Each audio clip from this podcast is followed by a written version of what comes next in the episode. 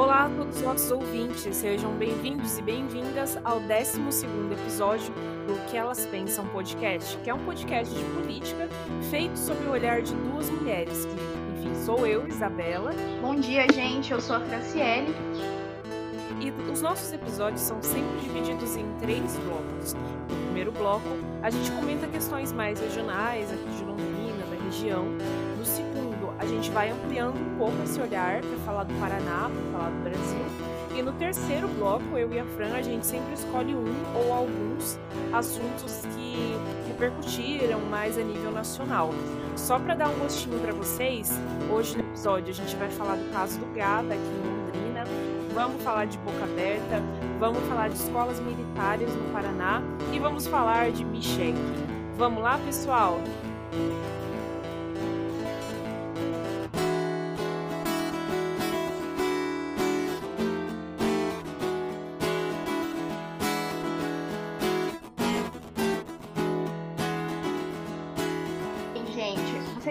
Acompanhado, né, que nessa semana o restaurante Gada de comida árabe em Londrina, ele ganhou um grande espaço, visibilidade, né, nas redes sociais por conta de um vídeo, né, que foi compartilhado em que o proprietário, o empresário, né, dono do restaurante, ele está dentro do restaurante, no entanto, ele abre a porta e joga, né, com uma garrafinha de água, é, água em direção a um senhor, um idoso, um morador em situação de rua que estava ali na calçada na frente do restaurante. É, eu vi que esse, esse vídeo ele circulou bastante, inclusive o padre Júlio Lancelotti, que é defensor dos direitos humanos, né, que tem uma, uma atuação bem significativa junto aos movimentos de pessoas em situação de rua na cidade de São Paulo, também compartilhou nas redes sociais e então foi fez com que circulasse bastante, né, essa esse caso. Em seguida, é, nesse mesmo dia, é, eu, se eu não estou enganada, aconteceu acho que na quinta-feira o caso, né, é, esse ato, né, do, do, proprietário ter jogado água no morador de rua. À noite, esse vídeo começou a viralizar, eles deletaram as redes sociais deles, e aí na sexta-feira é, um grupo de pessoas fez um protesto em frente ao restaurante, colando cartazes, sentados ali na frente, jogando água no chão. E aí, à noite, na noite da sexta para o sábado, é, teve uma manifestação um pouco mais incisiva, né? As pessoas é, tacaram pedra, tacaram ovo, quebraram a vidraça e deixaram vários recados é, ali no chão, na frente do restaurante. Quer ver? Deixa eu ver se eu encontro um aqui. Sim. Ah, não achei agora. Eu queria ler uma frase para vocês, mas deu tudo errado. Bem, é... segundo o empresário, né, ele fez também um vídeo circulando. Depois ele reativou as redes sociais, né? E ontem ele publicou um vídeo em que ele tenta, ele tenta explicar o que aconteceu e pede desculpas né, à população. Segundo ele, um morador de rua é, ficava ali já há um, algum tempo e se negava e se nega a sair das ruas. E ele fala que ele não jogou água no idoso e justifica dizendo que só estava lavando a, a, lavando a calçada devido a um cheiro muito forte que estaria no local. Eu achei é, o, o que me pega assim desse vídeo que foi feito é que é, vamos lá, primeiro de tudo dessa situação. Eu entendo que, que deve ser realmente complicado uma pessoa em situação de rua, pelo que eu pude entender, uma pessoa que tem um nível já de. É, tem um nível de problema que a pessoa não consegue controlar as necessidades fisiológicas dela. Então, o senhor, né, aquele morador de rua, ele faz aí o número um, faz o número dois nele mesmo, em qualquer lugar que ele esteja. E isso estava rolando na frente de um restaurante, na frente do lugar onde as pessoas comem. E aí, segundo o próprio proprietário falou, ele já chamou guarda municipal, ele já chamou o serviço de acolhimento e não rolou, assim, tipo, até porque no Brasil não existe uma. É, as pessoas não podem ser obrigadas a ir para um acolhimento institucional. Se a pessoa quiser ficar na rua, por mais que ela esteja numa situação super tensa, como era o caso desse morador, a pessoa tem a liberdade de escolha dela respeitada. E aí, o proprietário, muito provavelmente, perdeu a paciência, não sabia mais o que fazer e acabou cometendo esse ato. Eu li em algumas redes sociais, perdido pelo Face, que quem fez a filmagem, quem filmou ele jogando água no morador, foi o entregador de aplicativo. Tanto que na sexta-feira à tarde, além das pessoas que protestaram no local, também teve um protesto ao mesmo tempo dos próprios entregadores de aplicativo, que passaram buzinando, gritando, enfim, ali na frente do estabelecimento. Só que no vídeo que o proprietário do restaurante fez, é, eu não senti um tom de arrependimento, sabe?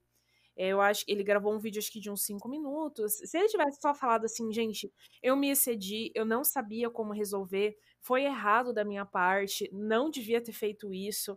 Continuaria uma situação péssima, mas acho que seria menos pior, né? Só que ele fez uma fala, tipo, falando que ele tava lavando a calçada com um copo. Parece que assim, tipo, meio que duvidando da nossa inteligência, sabe? Então, né, eu juro que queria entender como se lava uma calçada com uma garrafinha de água, né? Mas é, em relação a, a isso, eu gostaria de chamar a atenção também para o resultado de uma pesquisa que foi realizada em 2019, que colocou que em relação a 2018, ou seja, aí, em torno de uma década, um pouco mais de uma década, aumentou em 314% a população em situação de rua em Londrina. Bem, essa pesquisa ela foi realizada pela o Centro de Pesquisa, só um minuto que eu vou recuperar aqui o nome do projeto. Na verdade, é pelo projeto de extensão Praxis Itinerante, que é coordenada pelo professor Fábio Lanza, do Departamento de Ciências Sociais, e contou ali com alunos do curso de Ciências Sociais, tanto a, a níveis de graduação quanto de pós-graduação. E eles identificaram, então, que além desse crescimento né, extremamente grande, é, exponencial, você tem ali entre as principais causas para que essas pessoas é, estejam né, em situação de rua, a primeira delas identificadas, identificada foi a dependência de substâncias psicoativas, 42,3%. Em segundo lugar, conflitos familiares, 30,9%. E desemprego, 25,5%. Lembrando que esses dados eles foram é, coletados em 2019.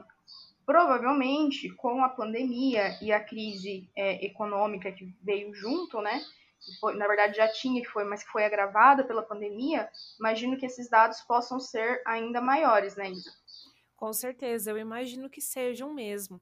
Porque existe um. É, eu sempre penso assim, que quando a gente fala da mendicância, das pessoas em situação de rua, tem um fator individual, né? Que é o fato de que tem pessoas que realmente estão num estado emocional, psíquico, que a pessoa não se importa do local onde ela vai estar. Mas também tem uma questão que é estrutural porque na medida que a gente tem muitas pessoas repetindo esse mesmo comportamento, questões, essas questões que você mencionou, né, acho que é aliada também a vários problemas econômicos, que também é, empurram as pessoas para ficar nessa condição. Eu acho que a gente tem que tomar cuidado, assim, por exemplo, quando a gente fala dessa questão do, essa questão, essa situação toda do gada, né? Ah, mas foi, ofer foi ofertado acolhimento para aquele morador de rua e ele não quis. É, tentei, a gente tentou resolver, ele não aceitou. Fica meio que um discurso no fundo de que ah, ele está na rua porque ele quer. Ele está na rua, ele está naquela condição porque ele merece. Ah, ele podia sair dali e não saiu porque não quis. Sim. Fica uma coisa meio, meio desse, nesse tom, no fundo, sabe? E aí, esse tipo de pensamento embasa a ideia de que ele merece ser agredido caso ele esteja incomodando as pessoas. É, eu gostaria de, nesse sentido, né, registrar algumas outras informações em relação a essa pesquisa que dialogam muito com essa ideia que foi falada pelo empresário de que o homem que foi tentado já por diversas vezes retirá-lo dali, mas que ele quer permanecer nas ruas, né? Bem, essa pesquisa identificou que 81% dos entrevistados afirmam que querem sair das ruas e, além disso, é, atualmente, os moradores em situação de rua em Londrina, eles são assistidos pelo Centro de Referência Especializado para a População em Situação de Rua, que é conhecido como Centro POP, que é gestado ali né, pela Prefeitura de Londrina. É, esse centro ele oferece cerca de 20 refeições e 30 banhos por dia. No entanto, essa pesquisa de 2019 identificou 930 pessoas em situação de rua. Então, é, é um número muito discrepante, né? Então, quando ele fala que a assistência, a assistência social não foi, etc., pode ser que realmente o caso tenha passado despercebido, mas eu acho que a gente também não pode desconsiderar é, a demanda né, do, desse serviço a essas pessoas e a capacidade de oferta deles, né? Pois é, exatamente. É, essa situação aí ela é bem complicada, eu acho que ela não tem um jeito muito. É, eu acho que não tem um jeito muito fácil, direto e simples de resolver ou de responder, sabe? É, eu acho que a, a saída para o fim da mendicância, ela está na garantia de direitos fundamentais de forma mais plena e completa, sabe? Uma pessoa que, por exemplo, esse caso do senhor do Gada, é, eu fiquei sabendo que ele é dependente de álcool. A pessoa é dependente de álcool, a ponto de estar morando na rua e de não controlar as próprias necessidades fisiológicas, vai para um acolhimento, no acolhimento ele não pode beber, então aí quem, quem disse que aguenta, não é verdade? Sim, é um então, problema então, precisaria aí, extremamente complexo. É, precisaria de um atendimento de qualidade pelo SUS, assim, um tratamento de quimiodependência, né? De dependência de álcool, na verdade. Enfim, gente, seguindo aí para nossa próxima pauta, uma outra questão que eu tenho certeza que vocês conversaram entre vocês, reclamaram uns para os outros, é, Londrina nessa semana bateu o recorde de calor histórico na cidade. É, o recorde de calor do dia mais quente da história de Londrina havia acontecido em setembro de 1985, quando os termômetros chegaram a registrar 39,3 graus na cidade. Essa semana a gente registrou, chegou a bater a marca dos 39 graus e meio, e por enquanto não tem previsão de chuva. A gente tem aí um dia atrás do outro, né? Já tem mais ou menos cerca de 10 dias de sol, céu azul, muito calor. É, eu até assim, até parece que a gente desmatou a Amazônia e pôs fogo no Pantanal, né, Fran? Pois Mas vai que é coincidência, na é verdade? Eu gostaria, gostaria de lembrar de uma, uma coisa avisada pelos indígenas, né, que ajuda muito na, na questão do calor, que é preservar as árvores, né? Uhum. Porque é, até né? parece que a gente não está colocando fogo em nada, né? Porque será que a gente tem atravessado, né, por esse calor tão intenso? E, bem, a gente está vendo o país praticamente se perder em chamas, né, em diferentes locais, em diferentes localidades, estados. Então isso é muito grave e muito triste ao mesmo tempo. Só para explicar para vocês que estão ouvindo a gente, a situação é que é, a gente está aqui no norte do Paraná, interior de São Paulo, sob influência de uma massa de ar seca e quente. E essa massa de ar seca e quente, ela foi aumentando de proporção e ela acabou virando meio que uma bolha. E aí, para essa massa de ar seco e quente ir embora, teria que aparecer uma massa, é, uma frente fria, que traz aí umidade, chuva, né? É, que tivesse a mesma força ou maior do que a massa de ar quente que está em cima da gente. E aí, por exemplo, hoje aqui em Londrina, é, deu uma amenizada no calor. O, o calor, tipo, deu uma melhoradinha porque tem uma frente fria passando lá em Santa Catarina, só que ela não é, tem força suficiente para chegar até aqui onde nós estamos. Então, tipo, hoje a gente, ao invés de ter 39 graus, a gente vai ter 35 ou 36. Tá bem suave, assim. Calor. tá bem favorável. Oh, totalmente. E falando um pouquinho ainda no nosso primeiro bloco sobre eleições em Londrina. É, essa semana foi publicada na imprensa é, o balanço do patrimônio declarado dos candidatos à Prefeitura de Londrina. E pasmem, o candidato mais rico é o candidato do PT. Em contrapartida, o único patrimônio declarado pelo Boca Aberta foi a sua bicicleta. Bem, gente, é, então vamos trazer aqui os dados né, para vocês a respeito dos patrimônios. Aparece, como a Isa falou, em primeiro lugar, o Carlos Escalassara, pelo PT, com cerca de 4 milhões 628.711 reais e 20 centavos. Em segundo lugar, o Márcio Stan, do Podemos, com 4 milhões 561.283 reais e 38 centavos. Lembrando que ontem é, o Kiref, ex-prefeito de Londrina, declarou é, apoio público né, ao Márcio Stan, que foi chefe de gabinete dele, como nós mencionamos aqui em episódios anteriores, né? Em terceiro lugar, em patrimônio declarado, Barbosa, Neto, Barbosa Neto, do PDT, com R$ 2.675.881,15. Posteriormente, o delegado Aquila Mizuta, do MDB, com R$ 2.663.711,20. O Álvaro Júnior, do PV, com R$ 1.845.300. Marcelo Bellinati, atual prefeito que tenta a reeleição, com R$ 605.670,25. Tiago Amaral, pelo PSB, com R$ 142.067,58. O Márcio, Sanches, do PCdoB, com R$ 136.324,64. O Boca Aberta e sua bicicleta do PROS, com patrimônio de 15 mil reais e o Júnior Santos Rosa, do Republicanos, com patrimônio de cerca de 10 mil reais.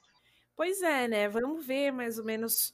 Acho que a gente, esse dado, ele, a gente vai conseguir ter uma interpretação um pouco melhor dele conforme a gente vê o andamento da campanha de cada um desses candidatos, né? Porque a gente tem aí dentro da, da política institucional infelizmente, é essa relação que a pessoa que tem mais dinheiro consegue fazer uma campanha melhor, né? E consegue, é, consegue aí se eleger. Só que a gente tem observado nos últimos anos uma subversão dessa lógica, né? Porque nem sempre o candidato que tem mais dinheiro consegue fazer a melhor campanha.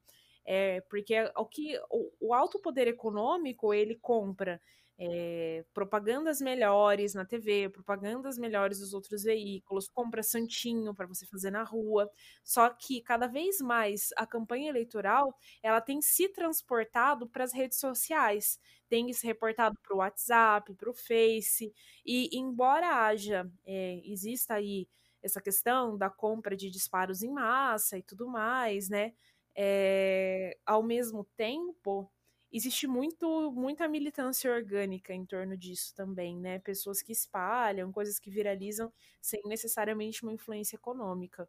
Sim, e nessas eleições, essa questão das redes sociais, eu acho que vai se tornar ainda mais preponderante, né? Por conta aqui do isolamento social. Então, a gente tem que ver como que esses dados eles vão refletir é, nessas intenções de voto, né, e tudo mais. Em relação ao boca aberta, é, o Ministério Público ele deu prazo, isso foi na, na sexta-feira, de três dias para que ele possa fazer uma correção nos documentos em que ele apresentou para registrar a candidatura dele né, à prefeitura junto aos, ao Tribunal Superior Eleitoral. Bem, ele, segundo o promotor de justiça, Márcio Lúcio Bergantini, do Ministério Público do Paraná, é, o Boca Aberta, ele, entre os documentos, é, na certidão de antecedentes criminais dele, ficaram faltando é, algumas páginas, algumas informações estão, não estão completamente legíveis, o que dificulta é, essa entender né, a, a, veracidade do documento e também as informações. Por conta disso, é, ele tem que apresentar uma nova certidão de antecedentes criminais. Eu vi que, em resposta a, a esse caso, o Boca Aberta à Folha de Londrina disse que é uma situação fácil de, de se resolver e que isso vai ser feito aí no, nos próximos dias dessa semana. É, eu acredito que tudo aí esteja dentro do cálculo político feito pelo, pelo Boca Aberta, né, para concorrer a essas eleições. Um outro balanço interessante que foi publicado essa semana é que, ao final das contas, Londrina tem 32% de mulheres candidatas, um pouquinho acima aí da cota de gênero prevista na lei eleitoral, que é de 30%, e 26% de pessoas negras se candidatando aos cargos da proporcional aqui em Londrina. Ainda é muito pouco, né? Mas, enfim, acho que já é considerável da gente se da gente pontuar. Esse percentual, tanto de mulheres quanto de negros, ainda tem que aumentar bastante. É, mas gostaria muito de viver num mundo que isso não dependesse de políticas afirmativas, né? Que viesse da consciência das pessoas. Sim, sem dúvida. Em relação à questão de raça, em Londrina, 411, ou seja, 70,38% dos candidatos são brancos. São 64 candidatos pretos e 92 pardos. né, totalizando aí, então na categoria dos que se autodeclaram negros, 26,71% do total. Isso representa, em relação a Londrina, um crescimento em relação às eleições de 2016, quando esse número era de 24,29%. Mas é, é, importante a gente perceber que esse número é, em Londrina é, ainda é bem baixo e também está distoante da realidade nacional, que pela primeira vez a gente identificou uma, um grande crescimento de candidaturas de negros. Então, Londrina está né, bem longe desse dado. Em relação ao Estado, no total, o Paraná tem um total de 24,57%, o um número menor do que 2016, quando eram é, de 29,58% total de candidaturas de negros. E, enfim, em virtude do tempo, a gente vai encerrar aqui o nosso primeiro bloco, é, onde falamos aí do, do caso do GADA, do recorde de calor e demos algumas atualizações sobre as eleições municipais aqui em Londrina, campanha que já está rolando a todo vapor. Partindo então para o nosso segundo bloco, vamos começar falando de pandemia. Acho que a gente podia começar comentando sobre os dados da Covid, tanto aqui na cidade quanto no estado do Paraná. Fran, o que, que você acha? Vamos lá, Isa. Bem, em Londrina, Londrina contabiliza 10.512 casos confirmados de coronavírus, segundo dados da Secretaria Municipal de Saúde. Nas últimas 24 horas, foram confirmados 119, 119 novos casos. Desse número, 388 casos estão ativos, sendo 315 em isolamento domiciliar e 73 internados, 42 em UTI e 31 em enfermaria. Londrina também registra 265 óbitos. A maioria dos casos está na faixa etária de 20 a 59 anos e 53% dos infectados representa mulheres e 47% homens. No estado do Paraná, os dados são os seguintes: 183.715 casos confirmados, tendo 4.000 754 mortes. Pois é, a gente vê aí que a pandemia continua. Essa semana também foi publicado um estudo pela UEMP, é, comentando que. Ah, com, comentando não, né? comentando é o que eu estou fazendo. O estudo ele conclui de forma científica, a partir da análise de dados, que a pandemia aqui no Paraná ela ainda continua crescendo. Então, a gente, conforme comentamos aí nos, nos episódios anteriores, né? É, infelizmente, embora nos grandes centros haja algum sinal de que a pandemia está começando a tipo, diminuir o número de mortes, o número de casos por dia. Aqui no Paraná a gente ainda não tem esse mesmo cenário, né? É, a gente não saiu daquele platô, que é aí um, um estado de contaminação que a gente só vê no Brasil, né? Tipo, acho que o Brasil é o único país do mundo que está com esse é, que está com esse platô, né, na contaminação, um negócio bizarro. Sim. Até nisso a gente tem que ser especial, né? Tem que ser especial no pior. E segundo informações né, levantadas pelo portal Tem Londrina, com base em dados do painel Covid-19 da Prefeitura de Londrina, é, desde o início da pandemia, setembro foi o mês com mais mortes por Covid é, em Londrina. Foram 90 mortes. E esse número ele tinha sido atingido o ápice em junho, com 57 mortes, no entanto, agora ultrapassamos essa marca, essa triste marca, e atingimos então no mês de setembro 90 mortes em Londrina, o que dá, é, compõe essas, essas 265 mortes que nós relatamos, né? E assim, os efeitos da pandemia, eles são múltiplos, né? A gente tem percebido, aí falando novamente do Paraná, um deles tem sido o aumento do trabalho infantil e da mendicância é, em Curitiba. Segundo informações né, recolhidas com o Centro, é, desculpa, com o Serviço de Abordagem Social de Curitiba, a, a questão do trabalho infantil aumentou significativamente. Em fevereiro de 2020, foram atendidas quatro crianças por esse centro, por esse serviço. No entanto, em julho né, desse ano, foram 67 e em agosto, 90 crianças. Então, você vê aí né, um número maior de crianças nas ruas e dependendo do trabalho infantil.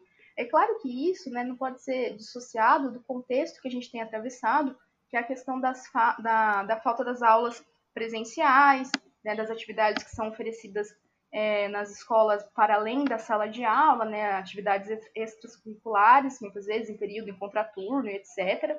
E, e esse dado, ele vem em consonância com um levantamento que, pelo, que foi realizado pelo Datafolha, que apontou que ainda no Brasil, cerca de 18% dos alunos estão sem acesso às atividades escolares, seja por meio remoto ou é, presenciais. E, e, esse número né, é bem alto, porque um em cada cinco estudantes da rede pública estão sem, então, nenhuma forma de, de interação com a escola, né? Pensando isso tanto em forma de conhecimento, quanto em relação a, aos laços, né? Que são feitos em relação, em relação à amizade, professores e etc. E um outro dado que eu acho que é muito importante também é que muitos alunos dependem da escola como uma forma de garantir alimentação, pelo menos garantir uma alimentação ao dia, né? Via a merenda escolar. Então, isso também, quando você tem a paralisação né, das atividades, das aulas, por conta disso, também se interrompe esse acesso né, à merenda escolar. De acordo com o Fundo Nacional de Desenvolvimento da Educação, é, a alimentação escolar beneficia cerca de 41 milhões de estudantes no Brasil, da creche até a educação de jovens e adultos, orçando aí anualmente 4 bilhões de reais. É, é difícil né, precisar quantos alunos dependem da, da merenda como a principal refeição do dia, mas você tem alguns dados, né? Por exemplo, dados de 2019, que cerca de 14 milhões de alunos eram beneficiados, beneficiados pelo programa Bolsa Família, que a, tende a, a essas, esses alunos que dependem da merenda escolar como principal refeição são alunos né, em vulnerabilidade econômica. Bem, eu acho que isso é, é, muito grave também. A gente percebeu aí um exercício, né, um movimento dos estados em tentar fazer com que cestas básicas chegassem a esses alunos, mas eu não, não tenho visto assim uma política mais efetiva a nível de Ministério da Educação mesmo, assim como tem faltado em, em todas as outras questões né, da educação durante a pandemia, é algo que venha a tornar isso mais organizado, né? Então, acho que uma, é, uma pira interessante da gente tirar, assim, sobre essa situação, né? Existem alguns pensadores que falam que o Brasil não fez ainda a Revolução Francesa, porque colocam justamente o fato de que, é, se pautando, né, para isso, justamente no fato de que a gente tem tantos direitos de ordem individual, né?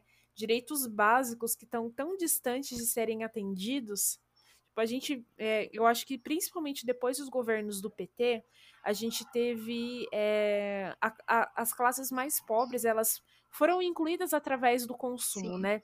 O, o, pobre começou a acessar a linha de crédito, então ele conseguiu comprar uma TV legal, ele entrou no Minha Casa Minha Vida, ele parcelou um tênis massa, ele conseguiu comprar uma geladeira da hora para colocar na casa dele, ele financiou um carro. Só que o acesso à linha de crédito, a inclusão pelo consumo, não significa necessariamente a garantia de direitos a longo prazo.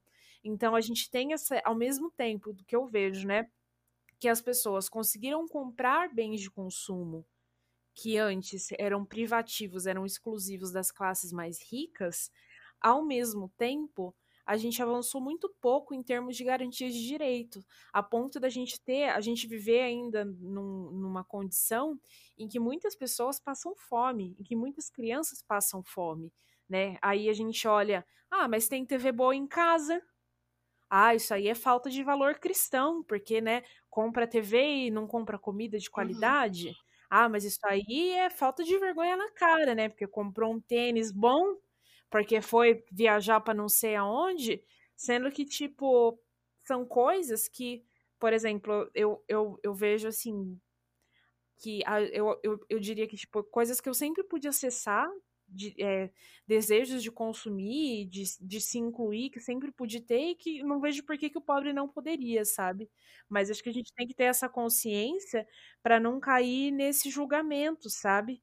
De, é, porque senão a gente fica numa coisa a gente fala que as pessoas estão passando fome, mas eu acho que para muita gente fica uma realidade muito distante, uma coisa muito difícil de entender, né?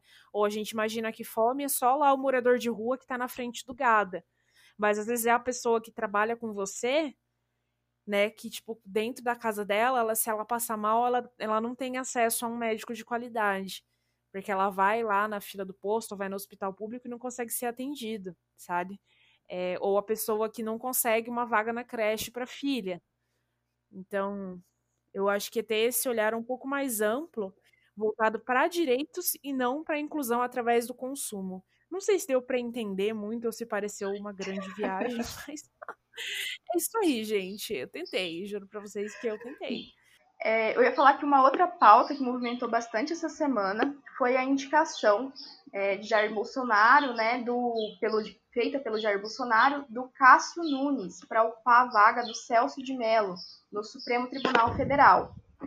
Bem, em 2019, né, em julho de 2019, ele mencionou que, que durante o seu, a sua gestão, né, um dos ministros que ele indicaria para o STF teria que ser um, um ministro terrivelmente evangélico. No entanto, é, o Cássio Nunes, de acordo com informações levantadas pelo portal G1, é católico, desembargador do Tribunal Regional Federal da Primeira Região, e agora, né, ao ser indicado, ele terá de passar por uma sabatina e aprovação no Senado, antes de vir assumir o cargo. Bem, ele é natural de Teresina, foi advogado por 15 anos, fez parte da Comissão Nacional de Direito Eleitoral e Reforma Política da Ordem dos Advogados do Brasil, OAB, do, do Piauí, e também foi juiz do Tribunal Regional Eleitoral do, Estra, do Estado. O magistrado é formado em Direito pela Universidade Federal do Piauí, com especialização em Processo e Direito Tributário pela Universidade Federal do Ceará mestrado em Direito Constitucional pela Universidade Autônoma de Lisboa e doutorado pela Universidade de Salamanca, na Espanha. Lembrando aí, né, que o Celso de Mello comunicou à presidência do STF que ele vai se aposentar.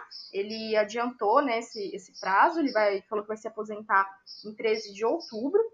E a data para aposentadoria compulsória, considerando que ele vai completar 75 anos, né, seria 1 de novembro. Então não, não vai sair aí, né, por aposentadoria compulsória. Ele vai adiantar em umas duas semanas a saída dele do STF. Mas eu gostaria de destacar desse caso que a, a indicação né, do, do Cássio Nunes pelo Bolsonaro, ela tem sido vista como uma indicação via centrão, que é o que o Bolsonaro ele tem se aproximado muito né, dos partidos de centro, embora ele tenha dito que é contra a velha política, contra o, o, o status quo e etc., mas ele tem se aproximado cada vez mais né, na tentativa de se manter né, no, no, no poder. Então, de acordo né, com informações levantadas pela Folha de São Paulo, o presidente do Senado, Davi Alcolumbre, telefonou para o ministro Gilmar Mendes, do STF, na presença do, do presidente Jair Bolsonaro, e o Alcolumbre disse ao Gilmar Mendes que o Bolsonaro gostaria de conversar pessoalmente com o ministro. Logo depois, acompanhado de, de Cássio Nunes, o Bolsonaro foi então até a casa do Gilmar Mendes. E o ministro Dias Toffoli, que deixou a presidência do STF recentemente, também participou dessa conversa. Então, eu acho que é, até que ponto, né? Essa é uma indicação que vem do, do Bolsonaro de fato, ou se perpassa aí, claro que não viria, né, só de interesses dele, mas é interessante a gente pensar esses outros, esses outros interesses desses outros poderes e também uhum. dos outros partidos, né, nessa configuração dentro do STF. Acho que para mim a indicação do Cássio Nunes simboliza duas coisas principalmente. Primeiro de tudo, né, como você bem relembrou, Fran, quando ele deixa de indicar um ministro terrivelmente evangélico, eu acho que ele ratifica e ele confirma o rompimento dele com as alas mais ideológicas. Embora ele ainda tenha bastante apoio, né, do, do, do pessoal que tem as ideologias mais parecidas com ele. O Bolsonaro já faz um tempo que ele tem se alinhado mais com o centrão, que ele tem feito mais o jogo da velha política, porque ele percebeu que ele se segura muito bem na cadeira fazendo isso.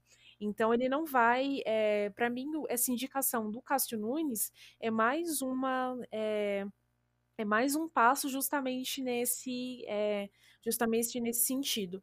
E ao mesmo tempo, eu acho que não sei se teriam dois elementos ou se na verdade é a mesma coisa. É, é mais um aceno, né? Mais uma tipo mais uma, uma forma de fortalecer o centrão, né? Porque o Cássio Nunes, é uma coisa que até estava ouvindo no Foro de Teresina ontem, é, ele foi o, o desembargador responsável por é, reverter uma decisão que proibia o Supremo de comprar lagostas nas licitações, enfim, o, o, o, tribunal, os tribunais de justiça, por serem órgãos públicos, eles têm, eles, tudo que eles compram também tem que ser previsto em orçamento, tem que passar por licitação, né? Existe compra de refeições que são feitas, né? Só que assim, é, as compras das refeições de muitos desses tribunais são coisas bem luxuosas, sabe? Tipo, não é uma carne moída com arroz e feijão, cara. Tipo, é lagosta, sabe? Lagosta é Um macarrão de salsicha, né? Inclusive, é. saudades. Nenhum, nenhum wafer, nenhuma bolacha água sal. Eu nunca comi lagosta, eu não sei nem como é que come esse Paranauê, Fran. Mas... Também não sei.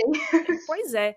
Mas o Cássio Nunes é meio que esse cara, assim, tipo, é o cara que agrada todo mundo e tudo mais. Eu acho que é o rompimento do, do Bolsonaro com as alas ideológicas, tanto que tipo, ele desagradou muito os olavistas, desagradou muito a, a militância mais radical, e ao mesmo tempo esse fortalecimento dos laços com o centrão, né? É, em contrapartida também, acho que uma outra questão interessante que rolou essa semana, né, ainda dentro do nosso segundo bloco, é o fato de que ele recebeu uma no começo da pandemia, ele recebeu uma doação de uma empresa é, para compra de testes para compra de testes de identificação do diagnóstico do novo coronavírus. E esse dinheiro foi repassado para é, projetos sociais da primeira-dama e se suspeita, pelo que foi veiculado em diversas mídias, que uma parte desse dinheiro foi utilizada é, para entidades que lutam contra o aborto né? Esse programa, a entidade que recebeu seria esse programa Pátria Voluntária, que teria inclusive aí atuado é, a pedido do governo é, no, no, no, caso da menina do Espírito Santo que abortou. A gente comentou esse caso nos podcasts anteriores, né? Que a ministra uhum. Damares, a gente viu que ela ficou muito isentona, muito, né, tipo, não defendeu a menina, falou que talvez ajudaria aí com cesta básica, caso ela não abortasse. Agora a gente sabe que tanto ela quanto a Michelle ajudaram sim, e infelizmente não foi a favor da menina. E eu, eu vi que o, o portal 360, né, estava comentando uma nota da Secom que colocou que essa doação feita pela Marfrig, que é uma empresa multinacional especializada em carne bovina, em 23 de março, é, anunciou então que a verba seria destinada ao Ministério da Saúde para conta de 100 mil testes rápidos para de detectar o novo coronavírus. No entanto, a SECOM informou que esse dinheiro não foi repassado ao Ministério da Saúde porque, de acordo com a, a legislação, o Ministério da Saúde não pode receber recursos privados, ao contrário do Pátria Voluntária, que pode receber doações financeiras de pessoas jurídicas e físicas. Então, na nota ainda disse que o órgão, o Ministério da Saúde, abre aspas, não precisava mais da doação para a compra dos testes. No entanto, eu gostaria de destacar dessa publicação que o Poder 360 ele foi é, checar essas informações né, com a empresa. E a empresa diz, porque lá na, na nota da SECOM se coloca que a empresa foi notificada de que esse dinheiro seria então repassado para o Pátria Voluntária. No entanto, a empresa disse que não, que não foi dito, que a empresa foi avisada de que não seria comprado é, novos testes com, com esse dinheiro. No entanto, que o dinheiro ainda ficaria é, responsável por contribuir né, com a pandemia, com o avanço da pandemia no país, mas que não em nenhum momento é, eles foram notificados que seria repassado ao programa Pátria Voluntária, Pátria Voluntária, comandado pela Michele Bolsonaro, primeira-dama. E eu acho uma coisa que me incomoda muito também nesse governo é o quanto eles se sentem confortáveis de fazer, de redirecionar dinheiro para atos de filantropia, né? Para ONG, para gente que faz caridade, mas ao mesmo tempo tratam a luta por direitos básicos como coisa de comunista, como coisa de vagabundo, como tá querendo demais e tudo mais. Então, assim, é, também fica para mim essa sensação, né? Além, claro, de toda a desonestidade dessa situação.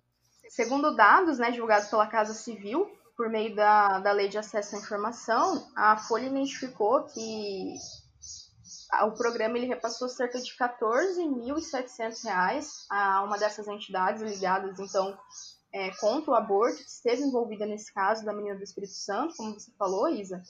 E, e, mas também isso parte de um contexto mais amplo em que as movimentações financeiras né, do, do Pátria Voluntária, elas são um pouco é, escamoteadas, assim, né? Um pouco difícil de entender. Um pouco porque desde... assim? É, porque desde abril, né, foram arrecadados cerca de 10,9 é, milhões, dos quais 4,3 milhões aplicados até agora foram destinados sem qualquer tipo de edital público. Pois é, né, gente?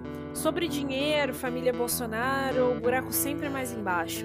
Vamos aqui então, chegando ao final do nosso segundo bloco, e a gente vai começar o terceiro. Antes da gente voltar a falar de Bolsonaro, eu queria trazer uma atualização para vocês.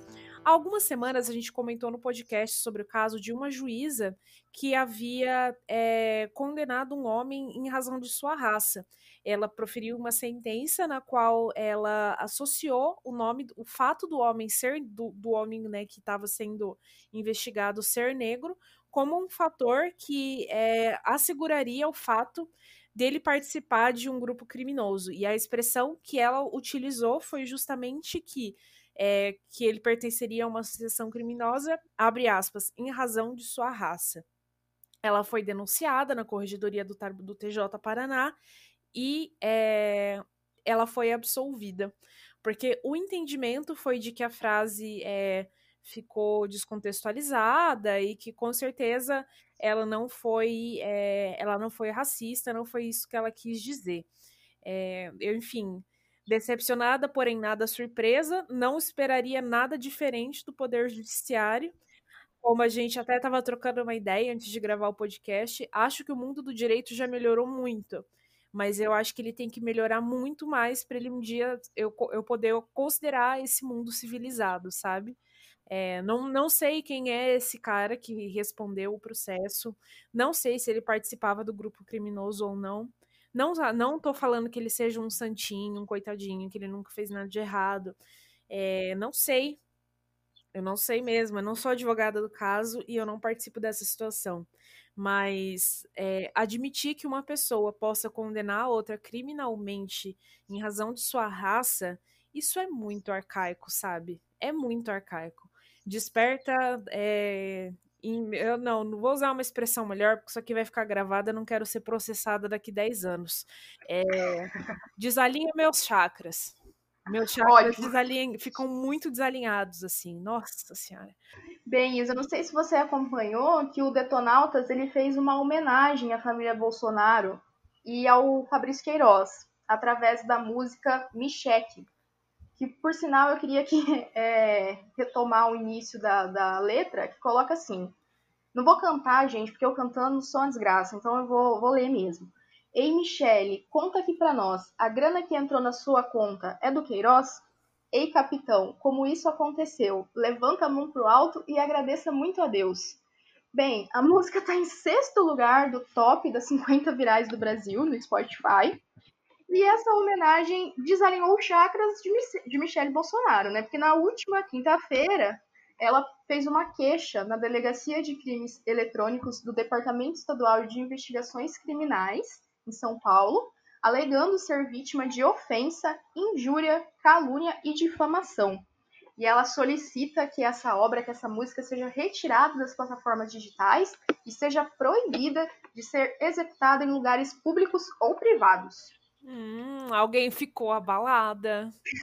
Eu senti que alguém ficou Não é abalada. É alguém ficou abalada.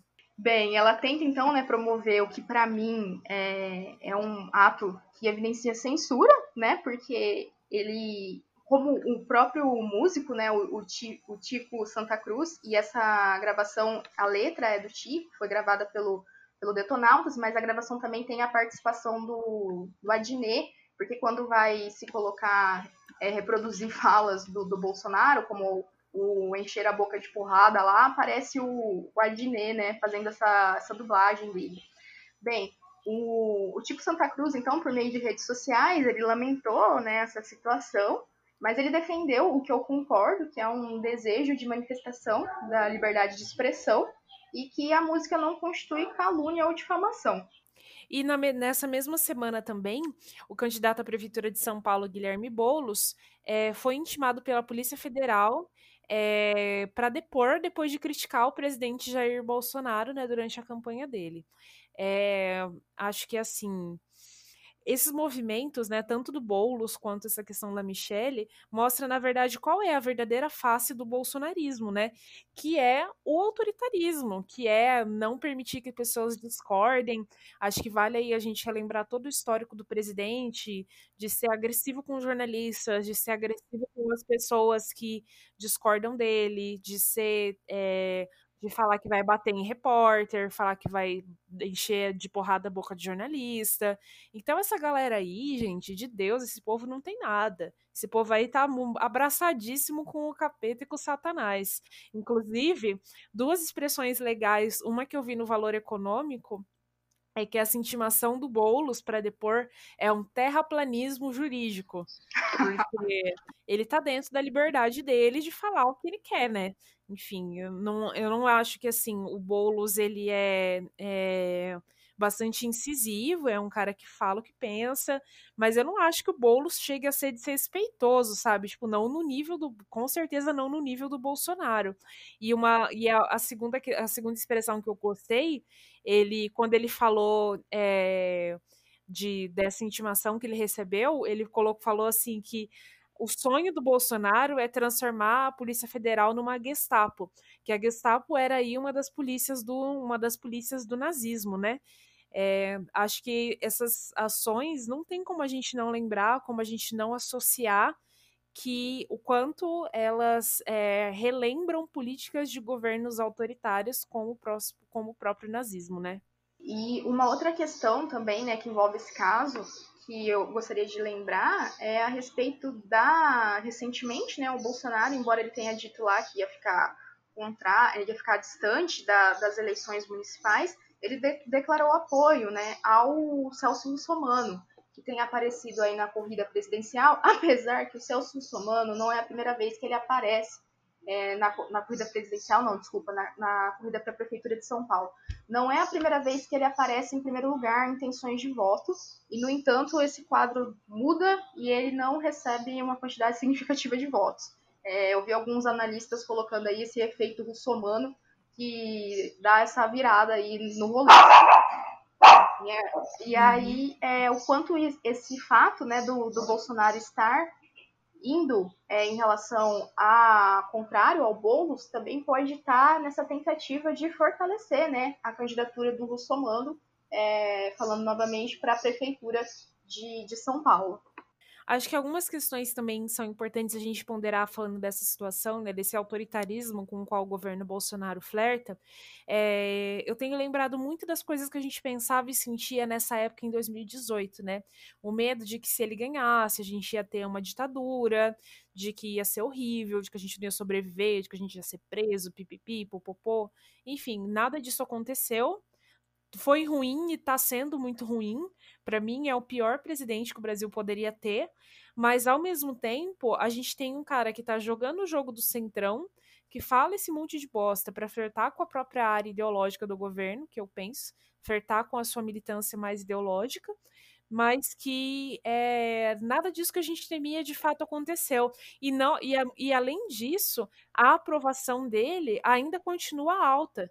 Eu ouvi no, no, Foro de Teresina, que a gente já comentou aqui, que é o meu podcast Sonho de Princesa, eles comentaram que a aprovação do Bolsonaro está em torno de 40%. Sim.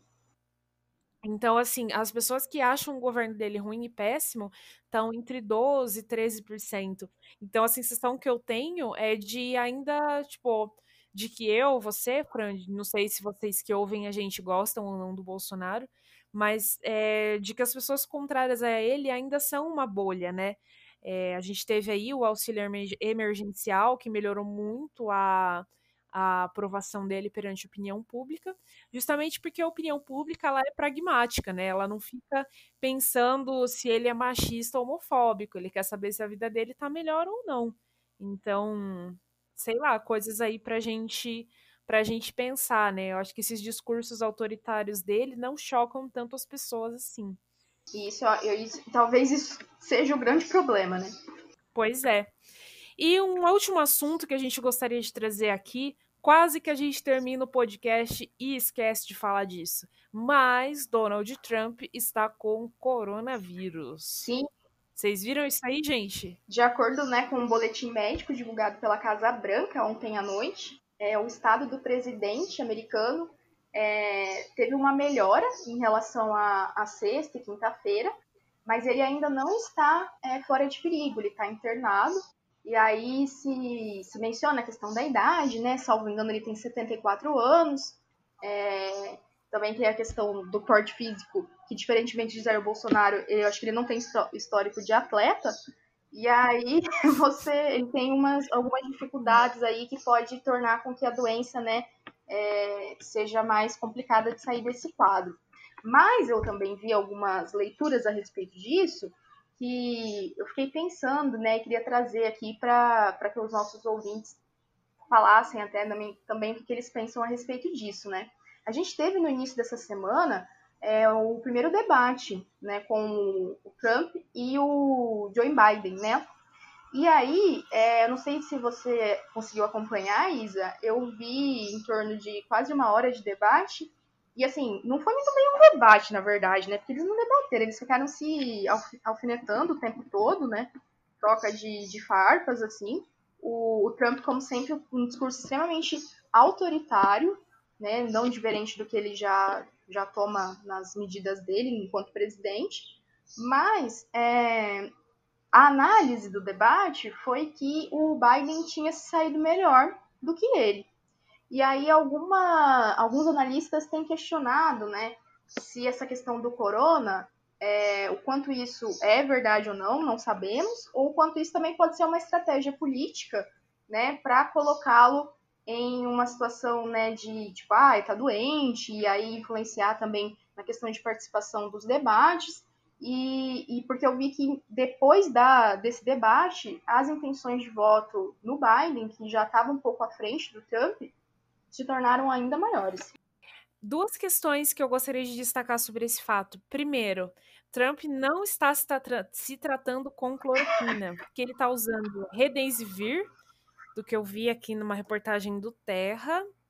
Uh, eu vi também de uma questão tipo de um tratamento experimental que foi tentado nele, mas assim, cloroquina nunca nem vi, sabe? Ah, tratamento experimental anticorpos monoclonais. Mas assim, eu tô esperando a cloroquina, Fran. Tipo, eu acho que quem fala tem que eu fazer. Eu fiquei esperando. Se também. você falou, fiquei esperando. banco que você fala. Fiquei esperando, né? E até fiquei esperando também que o Bolsonaro fosse lá, né, oferecer para ele, porque ele foi até oferecer para as Emas. Então eu achei que poderia lá oferecer para o amigo também, né? Já que tem tanta probabilidade de Sim. cura, para ele que ele possa se curar logo. Já que é tão bom, né? Já que é tão bom, estava esperando.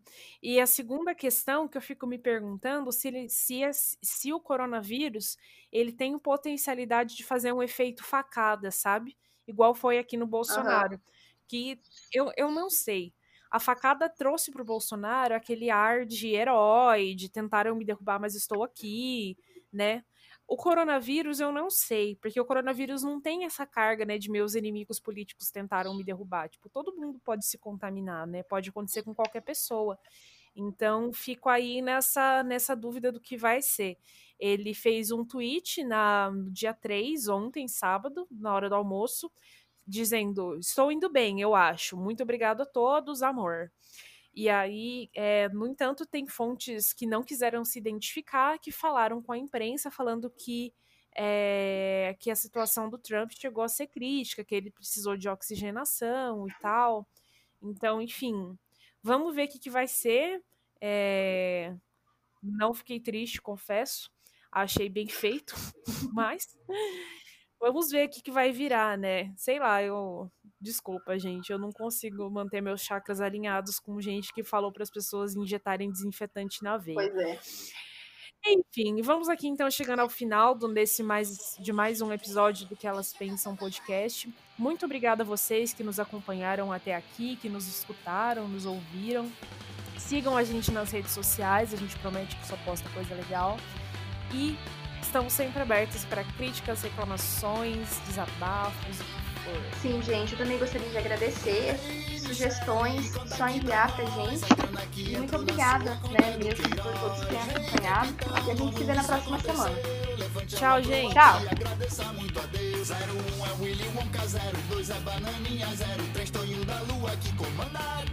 Passa o dia conspirando, arrumando confusão. Mas é tudo gente boa, gente de bom coração. Então, ei, Michele, conta aqui pra nós. A grana que entrou sua conta do Queiroz. Ei, capitão, como isso aconteceu? Levante a mão pro alto e agradeça muito a Deus. Eu queria agradecer a todos vocês aí.